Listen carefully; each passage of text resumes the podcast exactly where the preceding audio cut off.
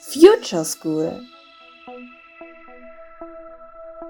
Der Podcast zum Lernen in der Zukunft.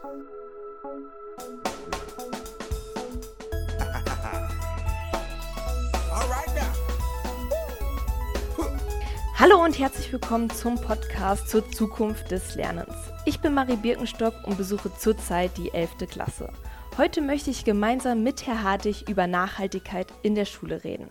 Herr Hartig, möchten Sie sich vielleicht, bevor wir beginnen, nochmal für unsere Zuhörer vorstellen? Ja, das kann ich gerne machen. Ähm, mein Name ist Johannes Hartig und ähm, ich bin von Haus aus äh, Psychologe und arbeite schon seit einer ganzen Weile im Bereich der pädagogisch-psychologischen Diagnostik am DIP. Sehr schön. Ich freue mich auf ein interessantes Interview mit Ihnen. Zu Beginn möchte ich ein kleines Aufwärmspiel mit Ihnen machen, wobei Sie sich für eine der genannten Sachen entscheiden müssen. Let's go. Schule oder Arbeit? Arbeit. In der Schule Noten von 1 bis 6 oder Punkte von 0 bis 15? 0 bis 15. Papier und Stift oder digital arbeiten? Digital arbeiten. Fahrrad oder Auto? Fahrrad. Winter oder Sommer? Sommer. Super mitgemacht, super geantwortet. Ich denke, jetzt können wir mit den richtigen Fragen starten. Erstmal interessiert mich, was Sie unter Nachhaltigkeit verstehen. Nachhaltigkeit, das ist, das ist natürlich so ein Begriff, der einem ganz oft in ganz verschiedenen äh, Kontexten äh, begegnet. Aber die erste Bedeutung, die mir dabei in den Kopf kommt, ist äh, Nachhaltigkeit in einem ökologischen Sinn. Also dass, dass wir so leben, dass, äh, dass wir mit den Lebensgrundlagen unseres Planeten so umgehen, dass, dass künftige Generationen davon auch noch leben können. So. Und wenn man, ich weiß nicht, ob ich, also wenn man dann länger nachdenkt, dann kommen, kommt einem natürlich auch schnell in den Sinn, dass das ähm, oft auch breiter definiert wird, dass es auch eine soziale Definition hat, eine ähm, ökonomische Definition. Also, das, aber ich glaube, die stärkste erste Assoziation ist diese, ähm, ist die ökologische, die Nutzung von natürlichen Ressourcen. Ja, finden Sie denn, die Industrie ist auf einem guten Weg der Nachhaltigkeit? Nein. Das Warum nein?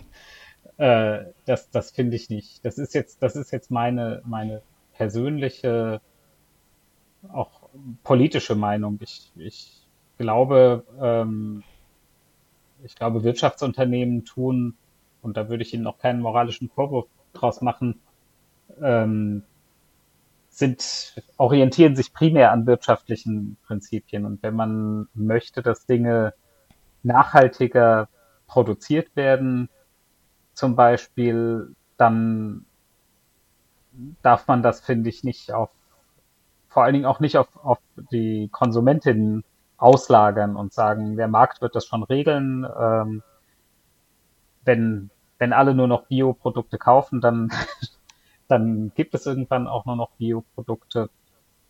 Also ich glaube, es ist schon, es ist schon sehr viel passiert, zum Beispiel ein Bewusstsein dafür, Verpackungen zu sparen oder solche Dinge. Aber im Großen und Ganzen reicht das meiner Meinung nach äh, noch lange nicht.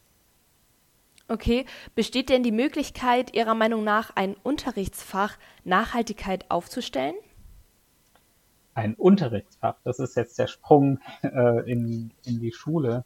Genau. Ähm, ich denke, möglich, möglich ist alles, natürlich. Das ist ja, ob man, das, das ist ja letzten Endes auch eine politische Frage. Das, das können Kultusministerinnen oder deren Landesregierungen entscheiden.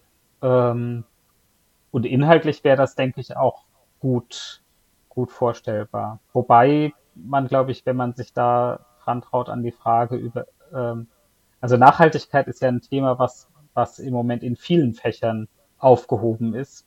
Ähm, eben weil es äh, Themen hat, die in der Biologie oder in der Geografie auftauchen, aber eben auch in Politik. Und es wird auch oft gefordert, Nachhaltigkeit ausdrücklich als so ein Querschnittsthema ähm, zu betrachten, was in verschiedenen Fächern oder vielleicht sogar in jedem Fach ähm, aufgegriffen werden sollte. Es gibt Beispiele für Nachhaltigkeit im Mathematikunterricht. ähm, also das ist, sind, glaube ich, zwei, zwei Möglichkeiten. Man kann es als ein eigenes Fach ähm, behandeln, man könnte aber auch Konzepte entwickeln, mit denen das Thema vernetzt und fächerübergreifend immer wieder aufgegriffen wird mit den verschiedenen Kontexten. Ja, wir haben morgen zum Beispiel einen Nachhaltigkeitstag in der Schule. Wir frühstücken nachhaltig, recyceln Klamotten oder stellen auch neuen Schmuck her. Sie haben das ja eben schon angesprochen. Stellen Sie sich dann so ein Nachhaltigkeitsfach vor oder wie würden Sie es denn umsetzen? Ich glaube, das wäre jetzt ehrlich gesagt als erstes nicht meine Vorstellung. Ähm, das, das berührt auch ähm, eine grundsätzliche Frage. Was, was will man mit so einem Nachhaltigkeitsfach erreichen? Will man erreichen, dass, dass die Schülerinnen und Schüler dazu gebracht werden, äh, nicht so viele neue Klamotten zu kaufen, also sich selber nachhaltiger zu verhalten? Oder liegt der Schwerpunkt zunächst darauf, ein, Verständnis der, der Probleme zu vermitteln, die es in dem Feld gibt, um, um nachher zum Beispiel auch politische Entscheidungen besser treffen zu können. Und das fände ich mindestens genauso wichtig, ähm, wie jetzt direkt auf das eigene Alltagsverhalten abzuzielen. Und, mhm. und da kommen zum Beispiel dann auch so, äh, das war jetzt vielleicht ein bisschen, klang vielleicht weit hergeholt mit der Mathematik äh, vorhin, aber äh, da gibt es dann zum Beispiel Ideen, dass man solche oft schwer nachvollziehbaren Entwicklungen, wie sie im Klimawandel zu beobachten sind, also exponentielle Verläufe, ähm, dass man in Mathematik sowas aber auch als Beispiel nimmt, also um, äh, als, als Anwendungsbeispiele, um eben okay. zu verstehen, dass, was, ein, was ein exponentielles Wachstum bedeutet und warum bestimmte, warum bestimmte Prozesse dann unumkehrbar werden können in, in ökologischen Systemen zum Beispiel. Ja, Sie waren jetzt schon beim Thema Mathe.